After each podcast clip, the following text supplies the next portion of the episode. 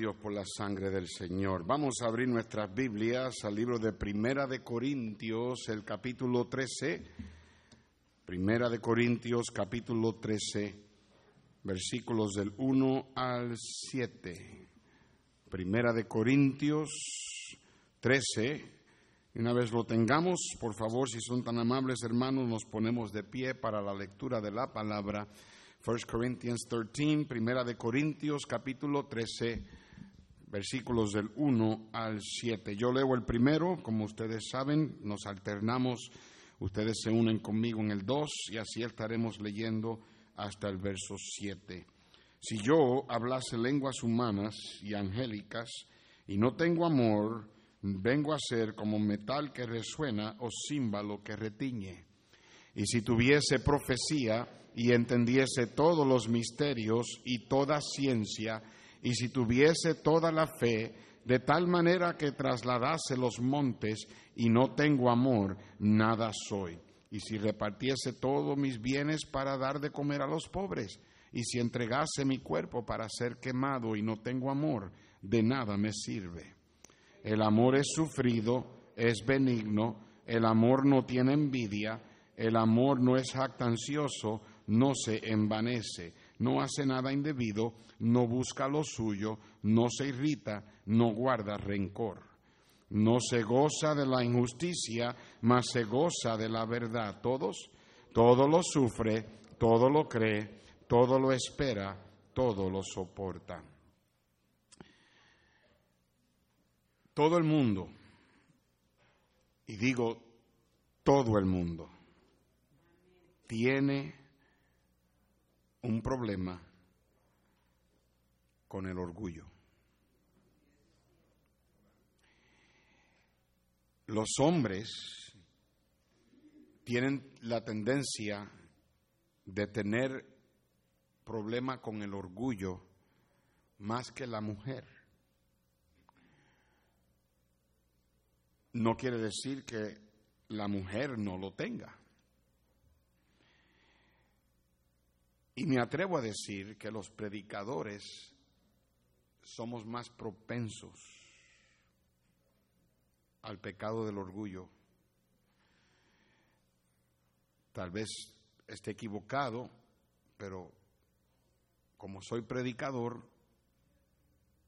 y lo he vivido, por lo menos en, en nuestro círculo de la familia del, del Señor, el predicador tiene que tener mucho cuidado con esto. Escuché una historia de un evangelista años atrás del estado de Michigan llamado Don Green, si no me equivoco. Y en esa historia él estaba predicando como predicador invitado para otra iglesia y lo tenían hospedado en la casa de uno de los miembros de esa iglesia. Y sin duda Dios lo estaba usando y él lo sabía. Pero como que a él le dio con jactarse, pensando en que era buen predicador, pensando en que predicaba mensajes muy buenos, Tal vez la gente le decía cómo impactó sus vidas el mensaje. Tal vez la gente de alguna manera le dejaban saber lo grande que Dios, la manera grande que Dios lo estaba usando. Y él comenzó a pensar para sí mismo que era un buen predicador, que era un predicador que sabía cómo articular sus mensajes y impactar a la gente y y comenzó a, vanagloriarse. Pero un par de horas antes de él ir a predicar el, en el sermón de ese día, de esa noche, mientras estaba estudiando y meditando, Dios le, le convenció de su pecado. Y él se sintió bien culpable. Y él cayó de rodillas ahí en el cuarto donde a él lo tenían hospedado y comenzó a orar y a rogarle a Dios que le limpiara su corazón del orgullo. Comenzó a rogarle al Señor que lo perdonara por haberse jactado y por haberse vanagloriado y llegar a pensar que él era un gran predicador y llegar a pensar que él predicaba muy buenos mensajes y le dijo al Señor, Señor, yo reconozco que yo soy nada, que lo que hago lo hago por tu pura gracia y tú eres el que me has dado la, oportunidad de predicar en diferentes lugares y me das la gracia delante de la gente para que me escuche y tú eres el que me usas y quién soy yo y, comenzó a llorar y a, pedirle perdón al Señor y comenzó a, rogarle a Dios que le limpiara de ese pecado sucio dentro de su corazón. Y de momento cuando ya estaba ya terminando de orar y sintió, ¿verdad?, que el Señor le había escuchado y ya era, se estaba acercando la hora para él irse a la iglesia, algo bien curioso sucedió. Y te lo voy a decir al final del mensaje. En esta mañana quiero hablarte, y no sé si este es el mejor título, pero creo que es el mejor voy a hablarte acerca de la humildad del amor. O la relación del amor con la humildad. A mí el Señor me enseñó mucho esta semana, mucho, por varias diferentes circunstancias, no solamente estando en Argentina, pero también este, preparándome para este mensaje el Señor a mí me habló. Y permítame compartir contigo algunos de esos pensamientos. No va a ser muy largo el mensaje, pero dependiendo de cómo reaccionan y... ¿Cómo hizo el hermano Ríos? ¿Terminó temprano? ¿De veras? Bueno, no creo que vaya a ser tan corto como el de él. Vamos a orar. Señor, bendice ahora el mensaje. El tiempo se me ha ido, pero el mensaje no, no, no va a tomar mucho tiempo. Pero sí, Señor, lo que voy a decir debe ser dicho. Ayúdame a decirlo, pero no solamente a decirlo, sino a decirlo de la manera correcta. Y Padre, Señor, que cada palabra sea sazonada con sal, que sea para la edificación de los oyentes, que sea, oh Dios, ah, manzana de oro en figuras de plata. Abre nuestro entendimiento. Danos, Señor, un corazón receptivo, sensible a la voz de tu Santo Espíritu. Háblanos de tal manera que te escuchemos. Y danos un deseo, Señor, de arreglar esta área de nuestras vidas. Porque por favor, oh Dios, no queremos, no queremos ser culpables de la jactancia del envanecimiento. Por favor, ayúdanos, te lo pedimos en el nombre de Cristo. Amén. Pueden tomar asiento, hermanos.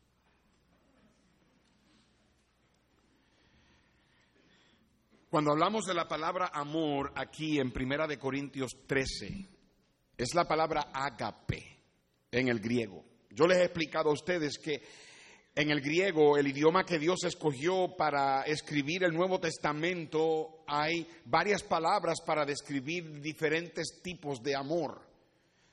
Tres de ellos son los más principales. Uno de ellos es el amor erótico o el amor eros.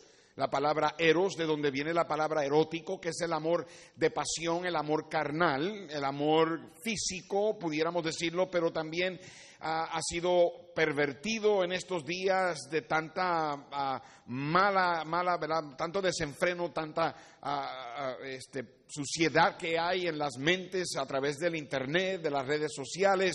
Es un amor que pervierte este, la, eh, la, intimidad física y todo eso es, es ese tipo de amor, eros. Pero también está el amor fileo, que es el amor del hombre, es el amor que el hombre expresa el amor que una persona expresa porque es provocado a expresarlo, porque lo que la otra persona hace le hace sentirse bien. Es un amor que requiere que algo lo provoque. Pero Dios, para, para, poder describir el amor de Dios, Dios no necesita algo que lo provoque a Él. La Biblia dice que nosotros le amamos a Él porque Él qué? Nos amó primero. Dios tiene un amor que eh, sale de su propio, de su propio deseo, de su propia voluntad. Y para describir ese amor se usa la palabra ágape. Ese es el amor que describe el amor de Dios. En la, en la Biblia antigua es la palabra caridad.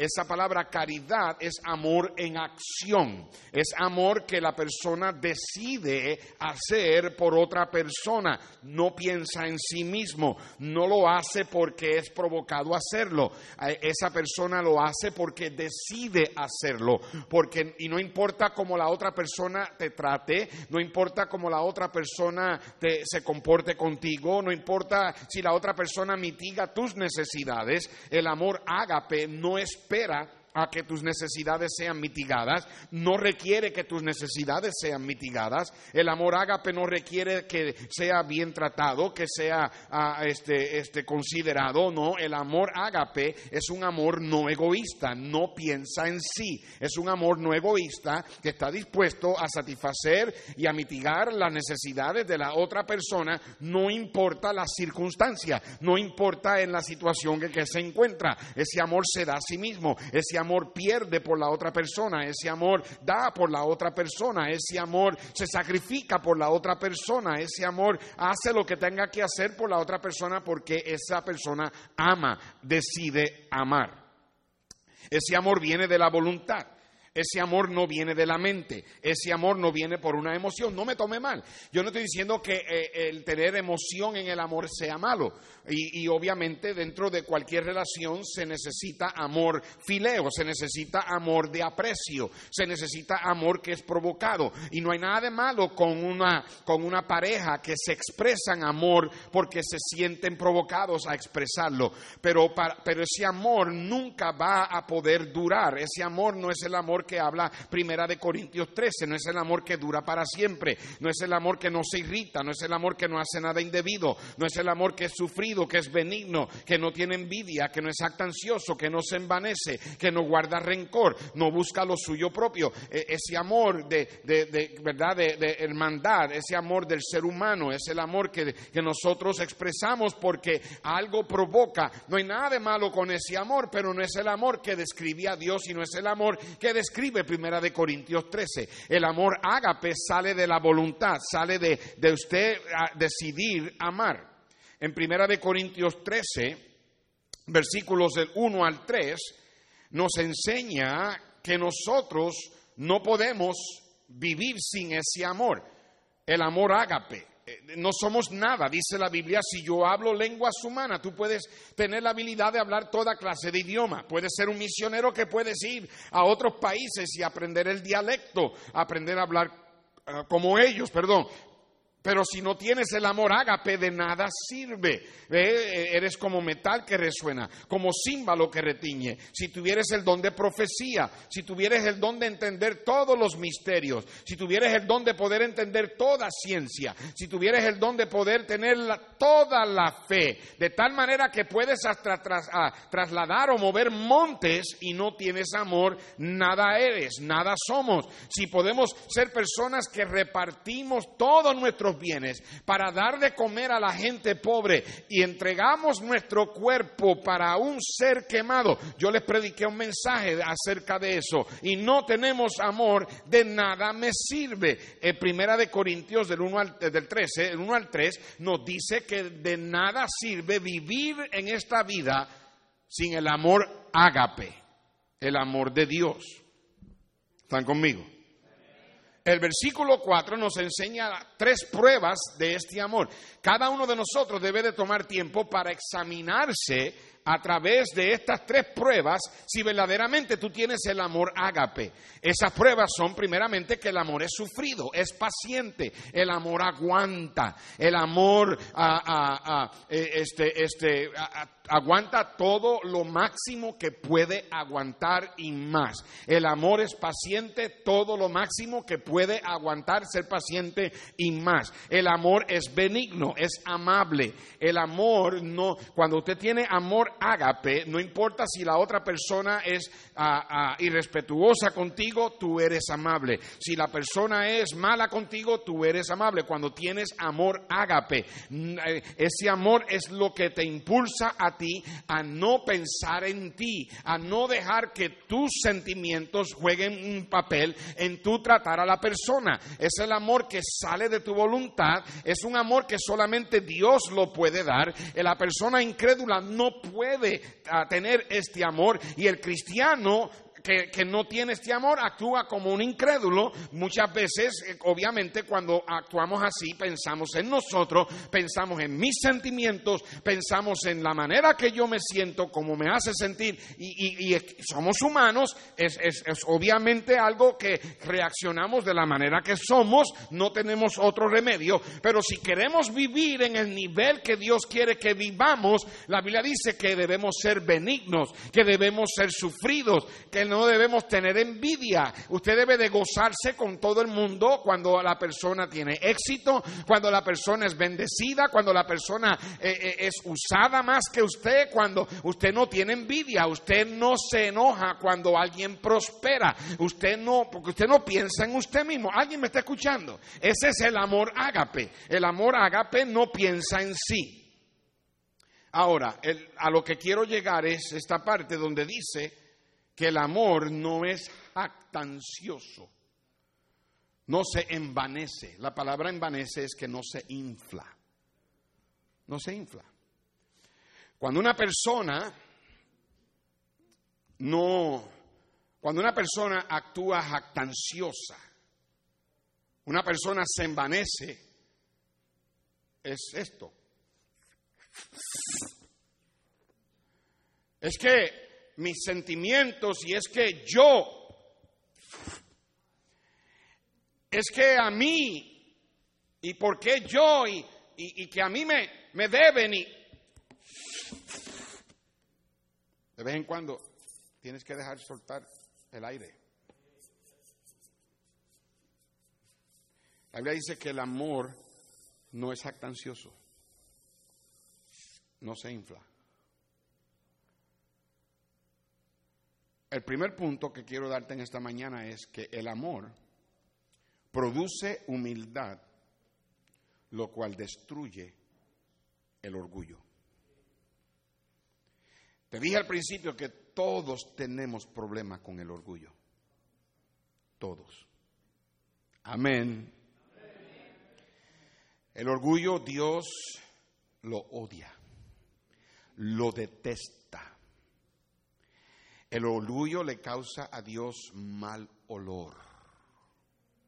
Le huele a alguien que tiene dos cuernitos y un rabito y un garfio y le sale humito. Eh, el orgullo es algo que Dios no lo tolera, no puede pararse frente. La Biblia dice que Dios resiste a quienes, los soberbios pero da gracia a quienes, a los humildes. Y el amor produce la humildad. Usted quiere ser una persona humilde, usted va a tener que practicar el amor ágape. Porque el amor ágape produce la humildad, que es el antídoto que destruye, que, que, que mata la contaminación del orgullo. El orgullo contamina. El orgullo te hace a ti lucir mal. ¿Alguna vez has estado tú alrededor de una persona que se jacta? Pollo Picú, ¿quién eres tú? Uh, mira mis alitas. Pollo Picú, ¿quién eres tú? Ay, mira los muslitos, qué jugosos. Y alábate, pollo, que mañana te guisan. Será el comercial allá en Puerto Rico. El amor no se enfoca en sí mismo. El amor ágape. El amor no se vanagloria. El amor no hace una parada para exhibirse. No andan hablando de que mira lo que hago yo y mira lo que yo hice y mira lo que yo hice y mira lo que me hicieron. Porque el amor ágape no es autoenfocado. Nunca es arrogante. El amor ágape siempre produce humildad. Cristo dijo, aprended de mí que soy manso y humilde de corazón. Déjame preguntarte, ¿eres tú mejor o te crees que eres mejor que otra persona? ¿Mm? ¿Tú crees, hermano, creemos nosotros que somos mejores que los drogadictos que anoche se endrogaron, se inyectaron? ¿Mm? ¿Crees que somos nosotros mejores que las mujeres rameras que anoche caminaban las calles en ropa indecente para provocar deseos inmodestos e impuros en hombres perversos que usan el cuerpo de una mujer para, para como si fuese una mercancía allá en, en Mendoza.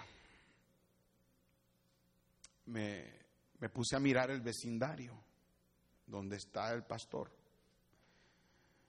y podía ver caminando por las calles jóvenes que tú sabías que estaban en drogas, muchachas que tú sabías que es lo que estaban buscando. Ah, y qué fácil es para nosotros pensar Wow, ¿verdad? Mira cómo son esa gente. Mira que, qué clase de vida viven ellos. Hermano, si no fuera por la gracia de Dios, tú y yo estuviéramos así. ¿Crees que tú que eres mejor que otra persona porque esa persona es alcohólica? ¿Es un borracho? ¿Crees que eres mejor que esos hombres que esta mañana están vomitando el hígado para afuera porque toda la noche se pusieron a tomar? ¿Crees que tu hogar es mejor que esos hogares que esta mañana están recogiendo las latas y limpiando toda la porquería y toda la suciedad que los amigos dejaron en, el, en la sala? Todas las colillas de los cigarros, todas las latas vacías, cerveza, olor a cerveza por todos lados. ¿Crees que tú, tú eres mejor que alguien por el color de tu piel? Cuando viene al color de la piel, Dios es colorblind. Dios nos ve igual a todos, de la misma manera. ¿Crees tú que eres mejor que otros porque vives en un país más afortunado? ¿Crees que tú eres mejor que aquellos que viven en situaciones económicas más simples, más sencillas, más humildes? ¿Sabe qué? Que la manera más rápida de uno llegar a ser como alguien así, que te crees mejor que esa persona, es pensar que eres mejor que esa persona. Es la manera más rápida. ¿Sabe por qué? Porque la Biblia dice que antes del quebrantamiento es la soberbia y antes de la caída la altivez de espíritu. Dios dice en su palabra, el que se humilla será enaltecido, pero el que se enaltece será qué? Humillado. De vez en cuando, cuando te sientas que ah, porque ganas más dinero, porque tienes mejor ropa,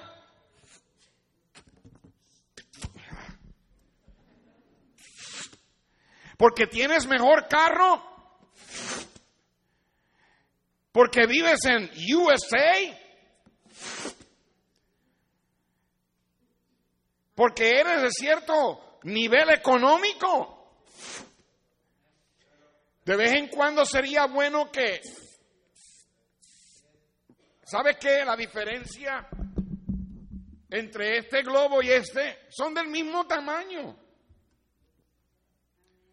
Lo único que este está lleno de hot air, un montón de aire caliente. Nada. Lo que tiene está lleno de puro auto vanagloria, pura vanagloria, jactándose.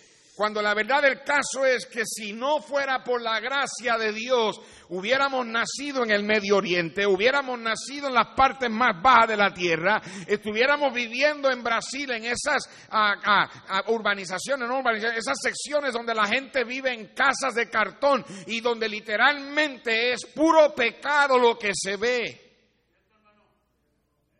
Estaba yo saliendo de un aeropuerto en Buenos Aires, el aeropuerto, como decir, el de Dallas Love Field, para llevarme al internacional, como decir, el de DFW, y un hermano en Cristo que el hermano Raúl conoce, el hermano Amadeo, me recogió en ese aeropuerto y me llevó por la ciudad de, de Buenos Aires hacia el otro aeropuerto y pasamos por unos lugares donde literalmente yo me quedé sorprendido de, cómo la gente vive uno encima de otros y, se podía notar el ambiente pesado y lo sucio y, y la mayoría de las personas ahí son personas que vienen de otros países buscando mejor, mejoría económica y tienen que vivir con esa, esa clase de condición.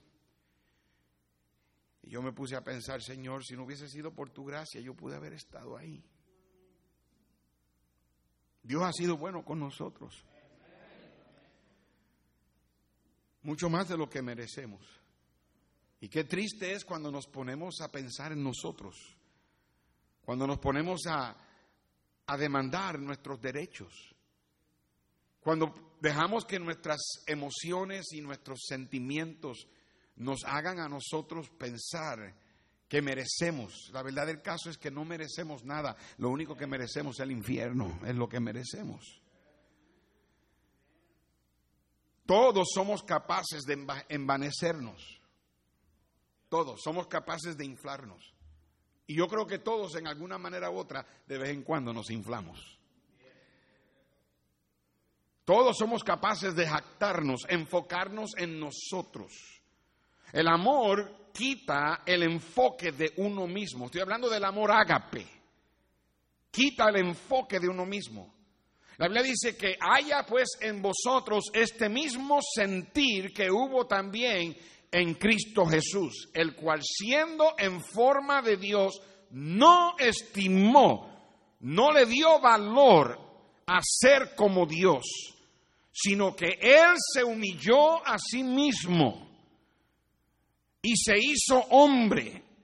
Y estando en la condición de hombre, vino hasta la muerte y muerte de cruz. Si nuestro Señor, que merece toda la honra y toda la gloria, y que tenía toda su majestad en las, en las, en las ah, ah, moradas celestiales y que los ángeles allá le adoraban por su santidad y que tenía todo el derecho de recibir la honra y la gloria de toda la creación, lo dejó todo y se humilló y no escatimó ni ser igual a Dios, no, no se defendió cuando le acusaban, no se defendía cuando le acusaban, enmudecía, no abría su boca, fue como cordero que fue al matadero, que cuando le maldecían no regresaba maldición, sino que encomendaba la causa al que sabe juzgar justamente. Cuando le daban de, cachetada, con eso él aún amaba más a la persona. Ese que desde la cruz dijo, Padre, perdónalos, ellos no saben lo que hacen. Si él pudo haber hecho eso, tú y yo podemos también si tenemos el amor ágape en nosotros. Ese amor es lo que produce ese antídoto llamado la humildad, para que no te jactes, para que no te envanezcas, para que mate el poder contaminador del orgullo, que le quite la peste que el orgullo deja, la contaminación. No somos mejores que nadie porque tenemos educación. ¿Crees tú, creo yo, que somos mejores que aquellos que no saben leer y escribir? Aquellos que no tuvieron la oportunidad de ir a la escuela. Porque tienes una carrera, tienes un diploma, tienes un bachillerato, un doctor. A mí me dieron un doctorado, an honorary doctor's degree. Años atrás en Longview, el pastor Gray me dio un doctorado. Es un doctorado, un doctorado honorario. ¿Qué significa eso? Que me hicieron doctor y ni enfermero soy. Ah, eh, a mí no me gusta que me llamen doctor Ortiz. no. A mí me encanta que digan pastor Dani o hermano Dani, hermano Ortiz. Eh, conmigo no hay problema. Cuando a mí no me gusta la palabra reverendo y no quiero la palabra reverendo porque eh, yo no quiero que me reverencien tampoco. Pero yo no estoy en contra de que una iglesia, una escuela, un colegio le dé un doctorado a alguien que ha, hecho algo, pero, pero nosotros los predicadores tenemos que tener cuidado porque empiezan a decirnos que, wow, usted ha sido un gran hombre de Dios. No hace mucho alguien me introdujo ah, y dijo, el pastor Ortiz es un gran, gran hombre de Dios. Y yo me paré enseguida y dije, hermano, yo soy un hombre, pero con un gran Dios. No hay nada de grande en el pastor Ortiz excepto las libras de más que tengo.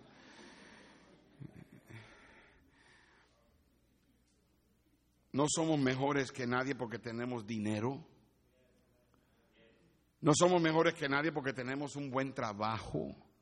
No somos mejores que nadie porque tenemos posesiones. Gracias a Dios por las posesiones que tenemos. Si Dios te ha bendecido con una buena casa, gloria al Señor. Si Dios te ha bendecido con un buen carro, gloria al Señor. Si Dios te ha, sido, te ha bendecido con un buen salario, gloria al Señor. No hay nada de malo. A Dios le encanta bendecir a sus hijos. Pero hay de nosotros si nos jactamos. Hay de nosotros si nos envanecemos. Hay, cuando tú vayas a tu casa hoy y veas lo que bueno que Dios ha sido contigo, dile al Señor, Señor, gracias, tú has sido bueno conmigo pero yo no te amo a ti por lo que me das, yo te amo a ti por quien eres. Y si Dios decidiera quitarnos eso, pues lo puede hacer. Porque la verdad del caso es que si tenemos a Dios, tenemos todo lo que necesitamos. No somos mejores que nadie porque tenemos ropa de marca. No somos mejores que nadie porque tenemos talentos, habilidades. You young people, you have to understand something, young people, especially you young ladies. You know, sometimes you walk around like you're God's gift to the world, but you're not, you know, you know better than other teenagers. You know better than these teenagers that come on a bus. Tú no eres mejor que estos niños que vienen en la ruta y algunos de ellos no vienen con buena ropa y tus hijitos vienen con camisa y corbata y debemos enseñarles que si es lo mejor que puedes hacer para el Señor, lo debes hacer. Pero hay de ustedes padres que no le enseñan a tus hijos que ellos no son mejores que estos niñitos que vienen en la ruta. Porque si no fuera por la gracia de Dios, tus hijos y tú estuvieran en los proyectos allá en Nueva York, quién sabe, criándote en los proyectos viejos, esos eh, eh, peligrosos en Chicago, quién sabe si estuvieras en unos lugares de esos allá en otros países donde predomina el pecado. Es todo por la gracia del Señor.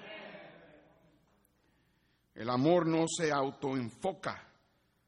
El amor, sin, sin embargo, busca por el bienestar de la otra persona, por hacer a la otra persona sentirse bien. Busca ser por los demás serle de bendición a los demás. Pero usted dice, pero pastor, yo quiero ser de bendición, pero usted sabe lo que esa persona me hizo.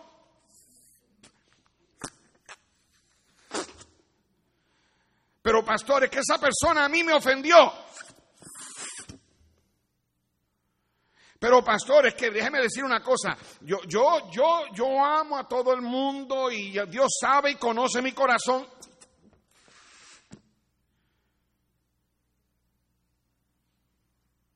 El amor no habla de sí mismo.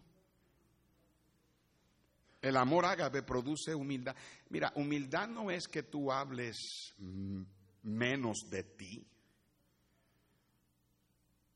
La, la humildad es cuando tú hablas de ti menos.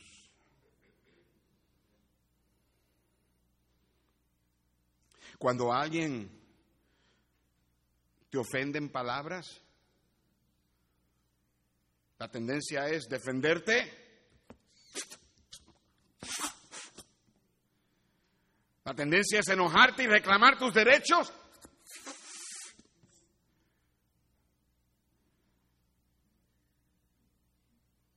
Con razón Cristo enmudeció. Con razón Cristo no... Pilato se sorprendía. Yo me he puesto a pensar, muchas veces el Señor permite las situaciones de ofensas en las vidas de nosotros para que el Señor nos enseñe a ser humildes. Mira lo que dice en Primera de Pedro capítulo 2. En Primera de Pedro el capítulo 2 en el versículo 20 Pues qué gloria es si pecando sois abofeteados y lo soportáis, como quien dice, si le hiciste algo malo, te merece que te den una buena escarpiza. Mas si haciendo lo bueno, cuando tú eres bueno con toda la gente, cuando tú tratas bien a la gente, cuando tú haces lo mejor que puedas para hacer a otros sentirse bien, cuando haciendo lo bueno sufrís y lo soportáis esto ciertamente es aprobado delante de Dios. ¿Por qué? Porque para esto fuiste llamados. Porque también Cristo padeció por nosotros, dejándonos qué? Ejemplo para que sigáis sus pisadas. ¿Cómo? Pues el cual no hizo pecado. ¿Alguna vez tú has sido tratado por algo que, que tú no hiciste malo? ¿Alguna vez tú has tenido que decirte para ti, pero ¿qué, ¿qué, yo hice para que me traten así? A mí uno puede entender si alguien nos maltrata porque nosotros hicimos algo para que esa persona se ofendiera o se enojara. Pero cuando no hacemos nada, cuando tal vez la persona te maltrata porque tal vez tú no le caes bien,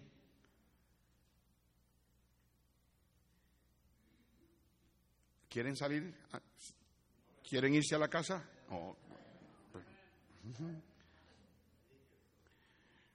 Y dice la Biblia que cuando no hizo pecado ni, ni se halló engaño en su boca. Cristo fue el ejemplo perfecto, pero todos ofendemos en palabra. Pero hay veces que alguna vez ha sido malinterpretado ¿Alguna vez tú has dicho algo que alguien lo torció y lo manipuló para que luciera de una manera y están juzgando tus motivos, están juzgando de la manera que tú lo dijiste, para esa persona suena, pero tú en tu corazón sabes que no es solo no era así como lo querías decir. Y la Biblia dice que cuando le maldecían no respondía con maldición. Cuando padecía no amenazaba sino encomendaba la causa al que juzga justamente.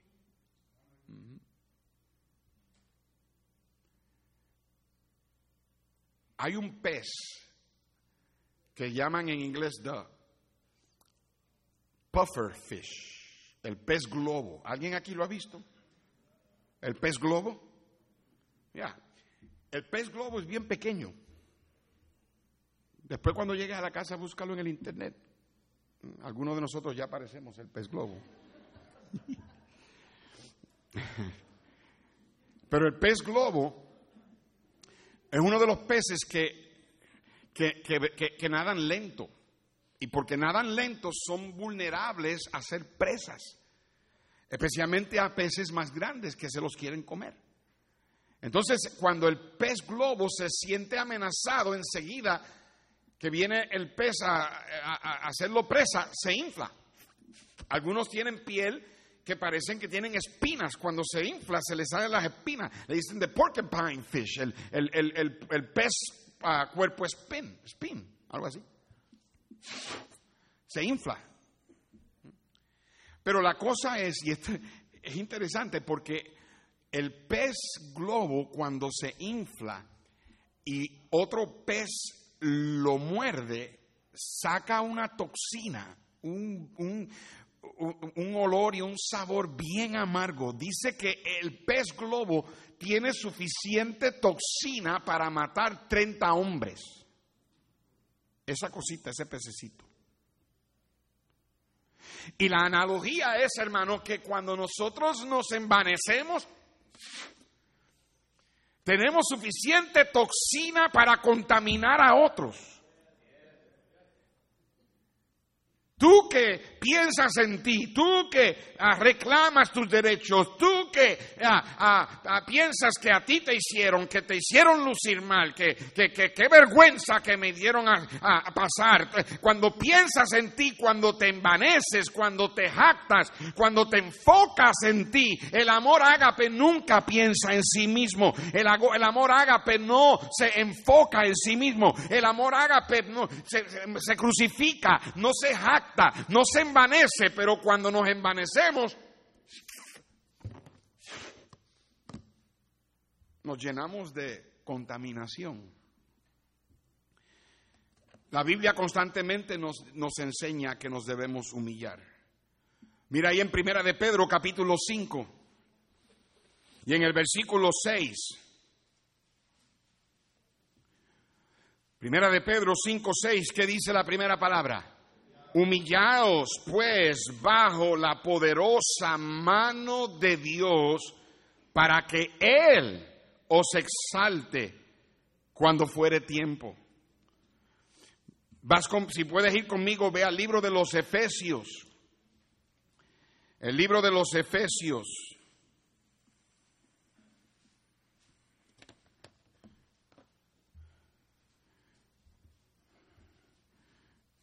Ah.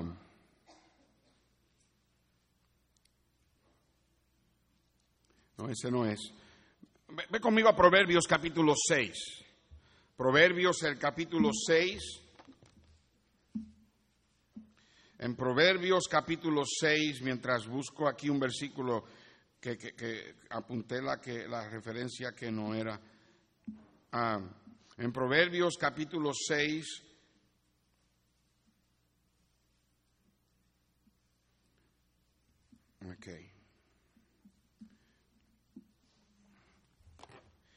Y mira lo que dice en el versículo 3. ¿Lo encontraron? Amén. Proverbios 6, verso 3, dice la palabra de Dios, haz esto ahora, hijo mío, y líbrate. Está hablando cuando tú ah, has empeñado o has comprometido tu palabra y con alguien y las cosas, la comunicación la relación con esa persona se rompe. Dice la Biblia que si tú has empeñado tu palabra, has lanzado tus palabras con de tu boca, has quedado preso, haz esto ahora, hijo mío, líbrate, ya que has caído en manos de tu prójimo. Ve y qué, humíllate y asegúrate de tu amigo. Mira el capítulo 16 de Proverbios. En Proverbios capítulo 16 y en el versículo 19 dice, mejor es humillar el espíritu con los humildes que repartir despojos con los soberbios. Mira lo que dice Filipenses capítulo 2. El libro de, de Filipenses, el capítulo 2 y en el versículo 3. Gálatas, Efesios, Filipenses, capítulo 2, verso 3 nada hagáis por contienda o vanagloria. Antes bien, ¿con qué, hermanos? Con humildad. Antes bien con humildad, estimando cada uno a los demás como superiores a él mismo, no mirando cada uno por lo suyo propio, sino cada cual también por lo de los otros. Ahí en Próximo libro en Colosenses,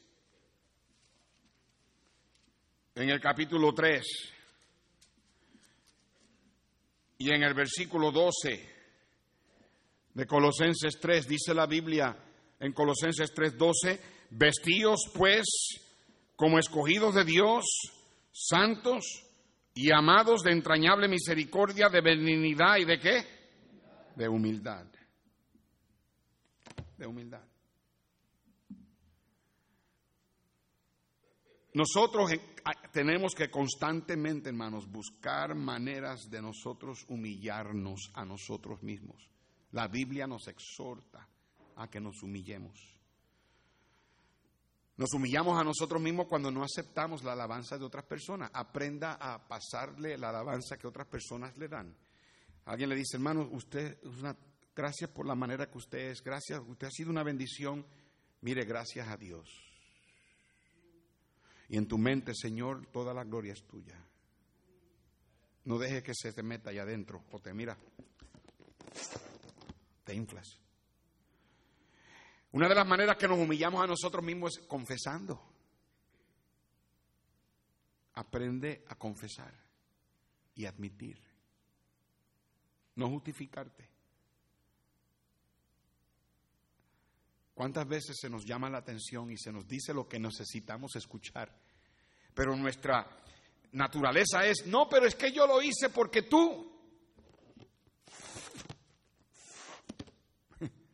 nos inflamos. Debemos humillarnos. Una de las maneras que tú te humillas a ti mismo es cuando alguien te maltrata, tú lo tratas bien. Cuando alguien te maldice, tú le bendices. Cuando alguien detrás de tus espaldas está hablando y hablando y hablando, tú oras por esas personas.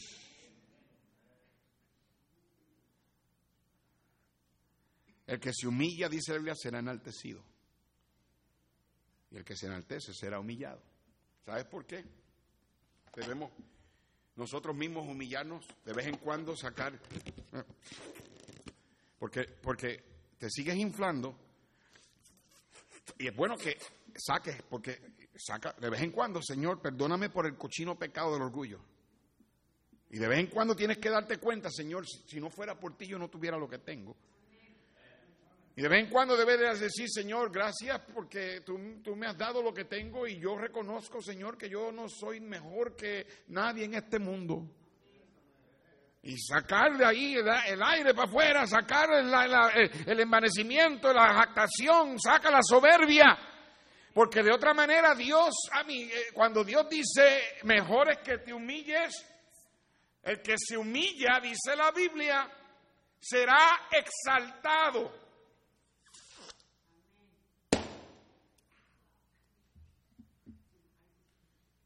me fue la ilustración. Te envaneces y te sigues envaneciendo.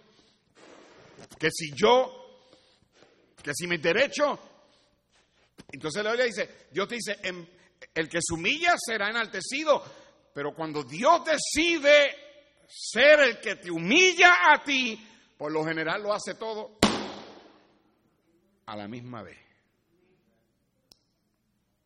Y eso duele.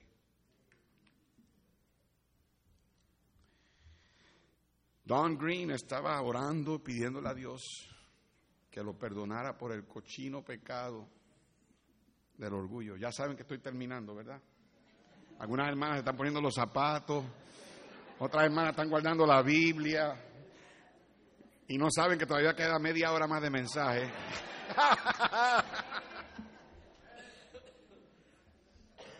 Y de momento, Dan Green está por terminar de orar. Y de momento notó algo curioso, un olor pero bien ofensivo comenzó a olerlo. Un olor feo. Lo que él no sabía era que la, la, familia tenía un gato.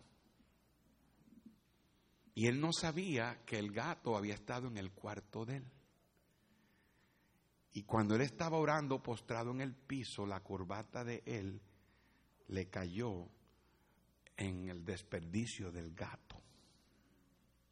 Entonces cuando él se levantó, la corbata y parte de la camisa tenía el desperdicio del gato y un olor feísimo. Y entonces él trató, porque era la única corbata, era la única camisa que tenía, y él trató de limpiarlo y no pudo. Al, al contrario, lo hizo peor. Y se fue para la iglesia con esa corbata y esa camisa. Y predicó todo el mensaje con ese olor encima. Como si Dios le estuviera recordando lo que el orgullo hace a la nariz de Dios cuando nos envanecemos y nos jactamos. El amor agape no es jactancioso y no se envanece. Padre, gracias, Señor